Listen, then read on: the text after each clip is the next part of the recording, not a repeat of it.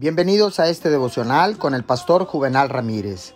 Hoy es día viernes, viernes 20 de mayo del año 2022. Que tenga usted un excelente, bendecido y hermoso fin de semana. La palabra dice en segunda de Crónicas 1.1. Salomón, hijo de David, fue afirmado en su reino y Jehová su Dios estaba con él y lo engrandeció sobremanera.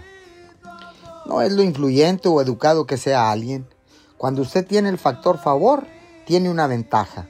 El favor de Dios abre las puertas correctas y trae buenas oportunidades. El favor de Dios hará que usted logre lo que no podría lograr por sí mismo. Le da una ventaja. Ahora bien, si usted quiere ver la buena mano de Dios obrar, no puede pasar el día sintiéndose intimidado y con miedos. Debe comportarse como si tuviera la mano de Dios sobre usted. Tiene que pensar como si tuviera el favor, hablar como si tuviera el favor, caminar como si tuviera el favor y vestirse como si tuviera el favor.